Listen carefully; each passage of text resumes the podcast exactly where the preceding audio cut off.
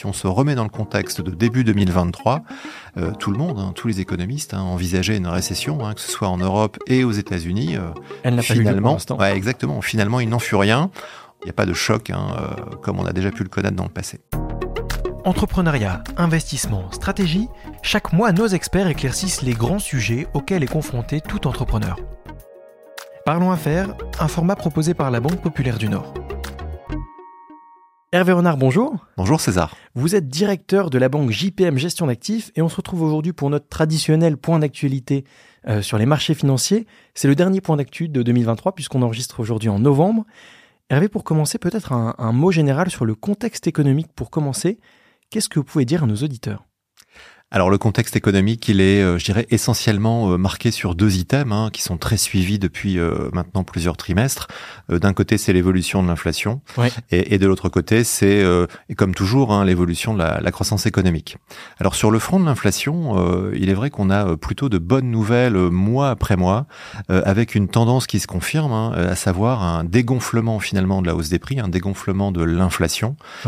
ça a été confirmé à la fois en Europe, à la fois aux États-Unis. Donc donc ça, c'est euh, effectivement euh, très salutaire, je dirais, euh, parce que l'inflation, on le sait, hein, c'est ce qui a conditionné à la base hein, les, toutes les hausses de taux. Toutes les hausses de taux, effectivement, qui ont été opérées par les banques centrales.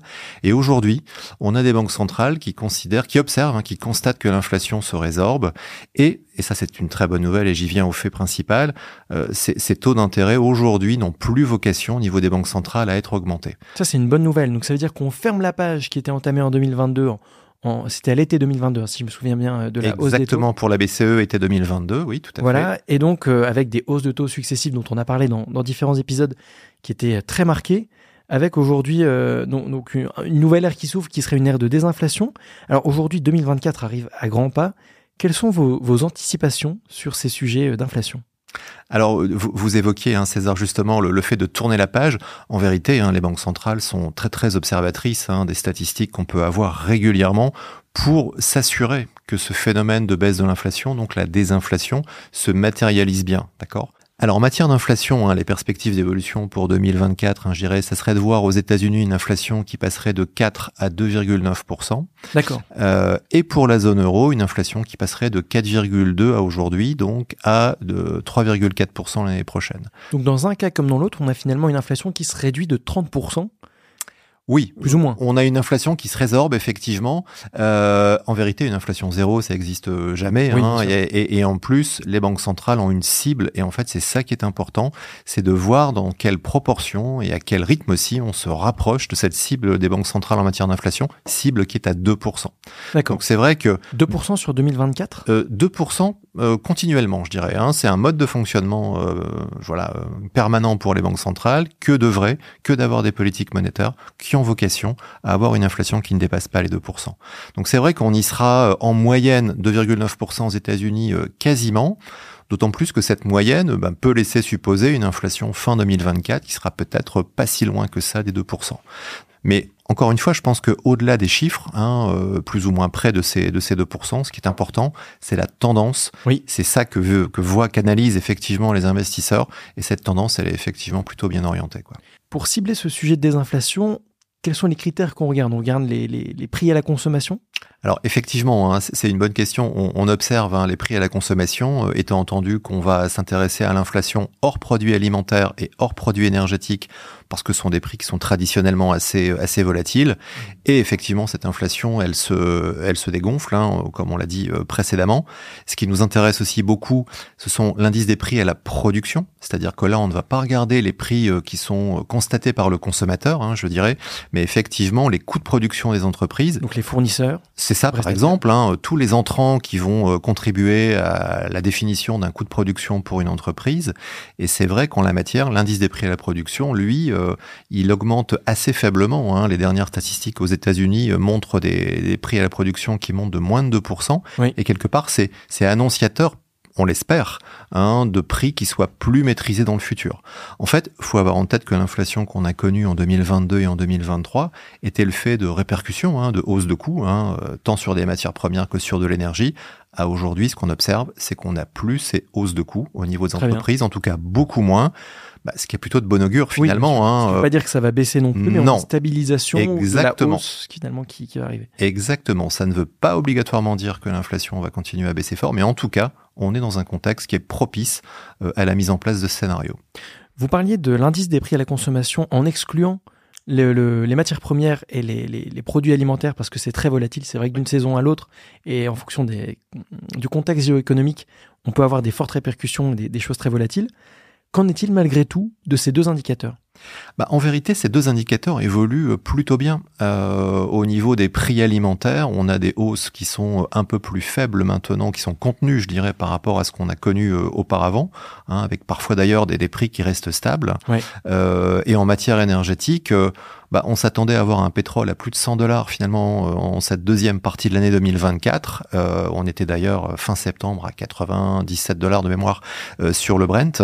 Aujourd'hui, on est à moins de 80 dollars, quoi. Hein. C'est-à-dire que on a effectivement là aussi des prix qui se détendent. Alors c'est à mettre en perspective, bien sûr, euh, et ça c'est le l'effet euh, collatéral quelque part de la hausse des taux des banques centrales, une activité économique qui est euh, assez molle en Europe, hein, qui reste vigoureuse aux États-Unis, mais qui est globalement assez molle en Europe et pas aussi vigoureuse qu'attendue en Chine. Et ce faisant, ben, on a une demande de matières premières qui est un peu moins forte nécessairement, obligatoirement, et c'est ce qui permet d'avoir des prix des matières premières qui ne qui ne flambent pas trop. Hmm. Donc euh, là aussi, hein, euh, c'est une situation, c'est un constat aujourd'hui.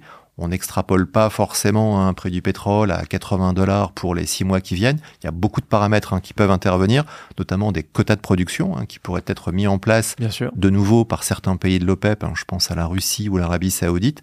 Mais au global, euh, à aujourd'hui, le constat qu'on fait, euh, c'est que ces prix énergétiques et ces prix alimentaires n'ont pas augmenté. Euh, voilà, sont, sont, dans une trajectoire qui est plutôt favorable à l'inflation globale. Donc plutôt positif. Cette désinflation, c'est une bonne nouvelle pour le consommateur. Est-ce que c'est une bonne nouvelle aussi pour l'investisseur? Alors euh, oui, je pense que c'est une bonne nouvelle aussi pour l'investisseur. On, l'évoquait tout à l'heure, hein, euh, les banques centrales ont conduit des politiques monétaires très volontaristes hein, de hausse de taux justement pour lutter contre l'inflation. On peut se dire aujourd'hui, avec une inflation qui se voilà, qui se résorbe, qui n'est pas encore normative, hein, on n'atteint pas les 2%, je le répète, mais qui se résorbe, on aura des banques centrales qui seront moins agressives. Euh, mmh. C'était d'ailleurs la conclusion hein, de, de, la réunion, de la dernière réunion de la Banque centrale américaine, la Fed, hein, le 1er novembre, où euh, les marchés d'ailleurs ont fortement apprécié le discours hein, de Jérôme Powell, qui en est le président, parce que ça laissait la place finalement euh, bah, à une politique beaucoup plus adaptée, donc des taux qui ne montent plus en tout cas.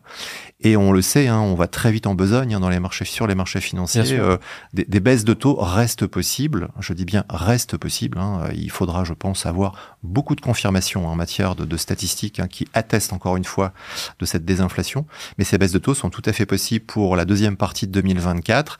Et ça, naturellement, ces baisses de taux, c'est toujours un, du positif pour l'économie. Un terreau, ouais, un terreau très favorable hein, pour l'appréciation des marchés financiers, euh, à la fois obligataire, je dirais euh, mécaniquement, mais à la fois aussi pour les marchés actions. Donc. Alors vous avez dit en début d'épisode que finalement il y a deux choses intéressantes euh, actuellement qui sont vraiment scrutées de près par les investisseurs. C'est l'inflation, on, on, en a bien parlé euh, pour l'instant. Et le deuxième sujet, c'est la croissance économique mondiale. Qu'en est-il justement de ce deuxième sujet? Alors en fait, on a une situation qui est assez euh, ambivalente, hein, avec euh, d'un côté l'Europe, euh, le vieux continent, qui connaît une croissance en fait assez molle, hein, proche de zéro en vérité, hein, sur cette année 2023. les projections de croissance pour l'an prochain sont aux alentours de 1%. D'accord. par contre, aux États-Unis, on a toujours sur le troisième trimestre une croissance qui est très forte. elle a été de 4,9% en rythme annualisé, donc c'est vraiment très différent de l'Europe qui est quasi sur place. Euh, et aussi la Chine, hein, qui certes a une croissance proche de 5%, mais qui est euh, largement en dessous de son potentiel, ou en tout cas des attentes qu'on pouvait avoir en, début d'année. Donc une situation qui est euh, voilà ambivalente. Ceci dit, si on se remet dans le contexte de début 2023, tout le monde, hein, tous les économistes hein, envisageaient une récession, hein, que ce soit en Europe et aux États-Unis. Elle n'a finalement, pas ouais, exactement. Finalement, il n'en fut rien. On en est pas très loin, donc comme je le disais au niveau de l'Europe. Ceci dit, si cette récession devait arriver, euh, elle serait manifestement euh, assez douce, assez hein, le terme anglo-saxon pour l'exprimer, c'est soft landing, hein, donc un hmm. atterrissage en douceur, c'est-à-dire euh, une contraction de l'activité entre 0 et, moins 0,5%. Donc oui, donc finalement quasiment une stagnation. C'est ça. D'accord, donc simplement pas de croissance, mais pas de chute. pas de, exactement, il n'y a pas de rupture, effectivement, brutale, il n'y a pas de choc, hein, comme on a déjà pu le connaître dans le passé. On parle de possible récession en Europe malgré tout.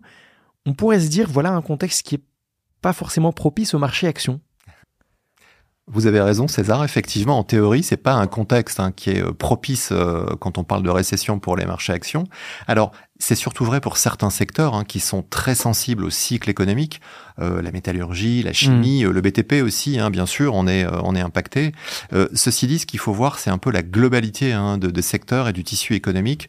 il y a d'autres secteurs d'activité qui sont relativement immunisés, le mot est un peu fort, mais en tout cas très peu sensibles au cycle économique. Je pense à la santé, je pense à la technologie. Et, et, en vérité, en tant que gestionnaire d'actifs, on va surtout s'intéresser à ces secteurs qui ne vont pas pâtir d'un contexte euh, économique assez morose finalement hein, pour les trimestres à venir, mais plutôt de se concentrer sur des entreprises hein, qui sont sur des secteurs euh, structurellement porteurs, avec des bilans euh, qui laissent apparaître des endettements assez faibles, voire pas d'endettement parfois, et, et, surtout des managements de qualité. Donc je pense qu'il y aura beaucoup d'hétérogénéité sans doute dans les trimestres à venir sur les performances hein, des différents secteurs d'activité, les performances boursières, mais aussi financières hein, des différents secteurs d'activité. Et, euh, et en période de récession, en période de croissance molle, euh, la croissance c'est rare et je pense que les investisseurs seront prêts à, chèrement payer justement les entreprises qui seront en capacité de générer cette croissance, ce qui veut dire qu'il y aura des opportunités d'investissement et des opportunités aussi pour performer. Donc pour les entrepreneurs qui nous écoutent, qui sont dans des secteurs voilà, on, le disait, de la santé, de la tech, peut-être de l'éducation aussi. Je ne sais pas si ce secteur est encore porteur autant qu'il était il y, a, il y a un ou deux ans. Euh, il y, a, des vrais gains à aller chercher parce qu'ils vont être un peu prisés dans un contexte qui est pas porteur pour tout le monde. Exactement. Il y aura plus de, discrimination dans la performance boursière, effectivement, des secteurs d'activité. Donc, euh, voilà, il faudra essayer d'être présent, naturellement, sur les, entre guillemets, bons secteurs, ceux qui ont de la croissance visible et structurelle. Dernière question avant de nous quitter, Hervé. Est-ce qu'il y a eu des évolutions dernièrement importantes au niveau de la cotation du CAC 40 Alors, des évolutions importantes euh, en fait, il y a eu des événements de marché qui ont été assez euh, exceptionnels. Je ne sais pas si c'est le bon terme, mais en tout cas euh, très rares, euh, à savoir des, une forte variation de cours, hein, parfois une forte volatilité observée sur certains titres. Je pense à des titres comme Sanofi, hein, qui, qui, a perdu 20% après la publication de ses résultats. pire encore, Worldline, hein, une société de paiement, hein, là aussi, qui fait partie du CAC 40, qui a baissé de 60% après des résultats qui ont été jugés très décevants.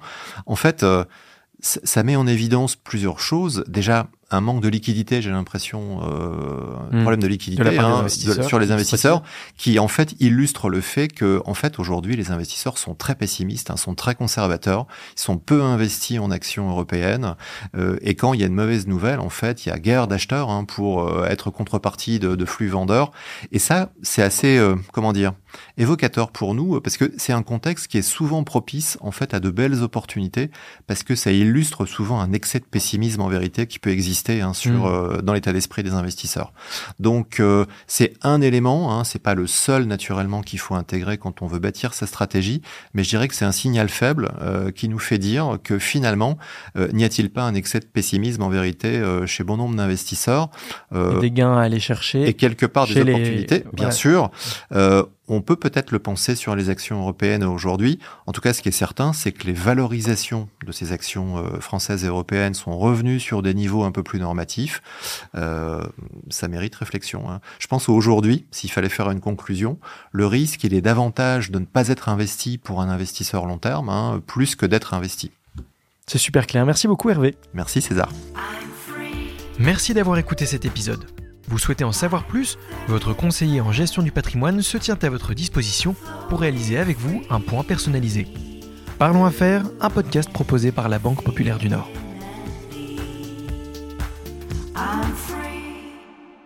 Ce podcast constitue une présentation commerciale à caractère purement informatif et ne peut être considéré ni comme une offre de vente ou d'achat de titres ou une offre de placement, ni comme un conseil en investissement, ni comme de la recherche ou de l'analyse financière.